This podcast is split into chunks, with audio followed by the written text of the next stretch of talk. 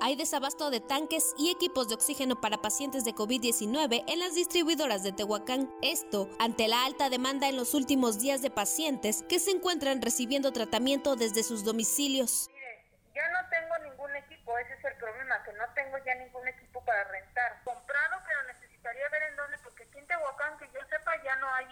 La oferta y demanda no solo ha ocasionado desabasto de oxígeno, sino que ha generado que los costos se dupliquen y tripliquen. Por ejemplo, los tanques chicos que duran solo unas horas pasaron de 3 mil a 6 mil pesos. De hecho, los distribuidores de la ciudad recomiendan adquirir este artículo en ciudades cercanas como Puebla y México, aunque existe la posibilidad de que en esas ciudades también esté agotado este producto. Nosotros eh, somos proveedores, pero ahorita los, por ejemplo, Infra, Fairchild, que somos nosotros, ya no tenemos equipos para vender, entonces afuera no sé cuánto les están costando. De acuerdo al secretario de Salud, José Antonio Martínez García, los hospitales sí cuentan con el insumo. El desabasto, dijo, se está presentando en las distribuidoras externas para pacientes ambulatorios. Hay pacientes que requieren de, de tener oxígeno domiciliario y ahí es eh, con una empresa, eh, generalmente Sinfra, la que, la que renta estos tanques de oxígeno, pero en nuestros hospitales no hay desabasto de oxígeno. Los pacientes enfermos de COVID